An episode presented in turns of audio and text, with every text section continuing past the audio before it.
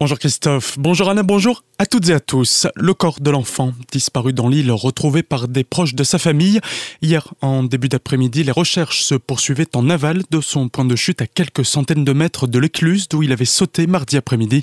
Ce sont des membres de sa famille qui ont découvert le corps du jeune David Remeter qui fêtait ses 14 ans ce jour-là. À ce moment-là, les secours se trouvaient à quelques mètres, également à son les fonds à la recherche de son corps.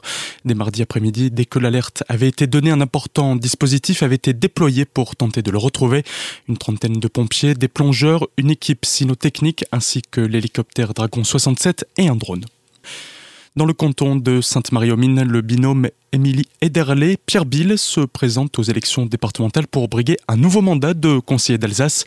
Il souhaite placer l'environnement au cœur de l'action de la CEA, sécuriser le réseau routier et encourager l'accès à la culture et au sport fait aussi partie de leurs objectifs. On les écoute. Si nous sommes réélus, nous siégerons avec la majorité unie pour l'Alsace, regroupant la droite, le centre et les indépendants. Nous pourrons agir efficacement pour défendre les intérêts de notre canton Élus de terrain expérimentés, nous, nous avons soumis des propositions concrètes pour l'avenir de notre canton.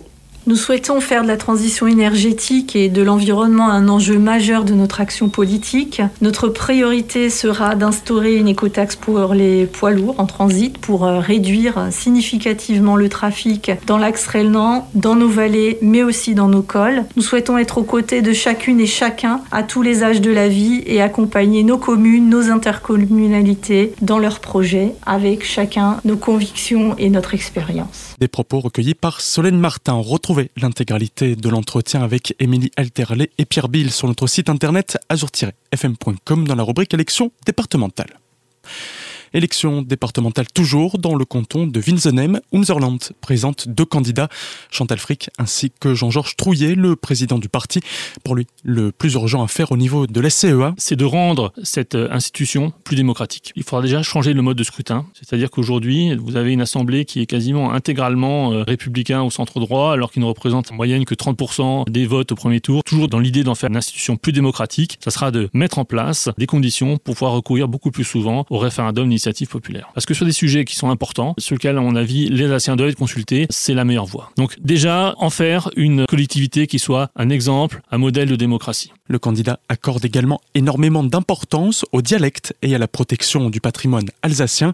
Il souhaiterait par exemple qu'à l'école, un tiers de l'enseignement soit proposé en immersif, un autre en bilingue ainsi qu'un dernier en monolingue.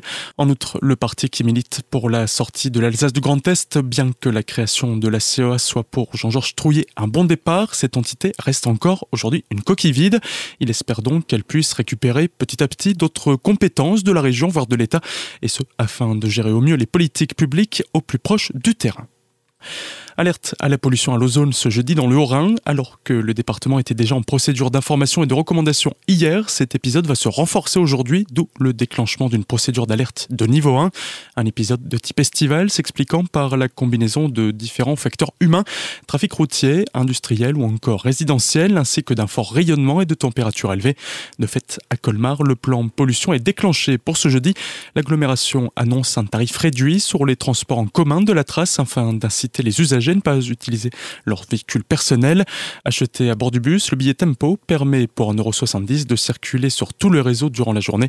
Il est également demandé aux personnes ne pouvant le faire de bien vouloir réduire leur vitesse lors de leur déplacement à bord d'un véhicule motorisé. Tout de suite, le retour de la matinale avec Christophe et Anna. Très belle journée à toutes et à tous à l'écoute d'Azur FM.